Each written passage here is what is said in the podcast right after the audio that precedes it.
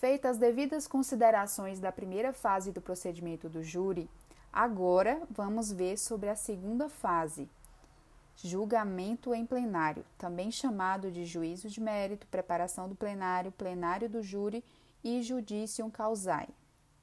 A segunda fase é a fase de preparação do processo para julgamento em plenário. A segunda fase do rito do júri inicia com a preclusão da decisão de pronúncia. Os autos serão encaminhados ao juiz presidente do tribunal do júri. Em suma, havendo mais de um acusado, poderá o processo prosseguir de forma diferente em relação a eles. Iniciada a segunda fase, o juiz presidente vai intimar as partes, o Ministério Público e a defesa para que essas partes, no prazo de cinco dias, apresentem rol de testemunhas que irão depor em plenário. Na sequência, o juiz então vai decidir sobre as provas que vão ser produzidas.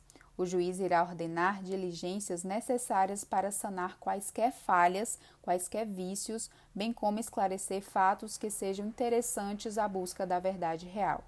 E por último, o juiz irá elaborar o relatório do processo para ser entregue aos jurados que vão formar o conselho de sentença. Outro elemento da segunda fase é o desaforamento. O desaforamento é uma decisão judicial que vai alterar a competência que foi inicialmente fixada no processo de crime doloso contra a vida. O desaforamento trata de alteração do foro de julgamento que possui aplicação estrita ao rito do júri, tem caráter excepcional.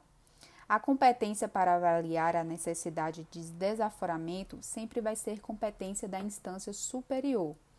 No desaforamento, o júri não pode ser realizado no local onde o crime foi cometido. Via de regra, o desaforamento só pode ocorrer após a preclusão da decisão de pronúncia.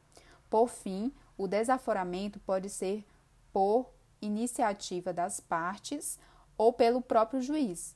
Quando requerido pelas partes, o juiz presta informações. Quando for requerido pelo juiz, não haverá informações.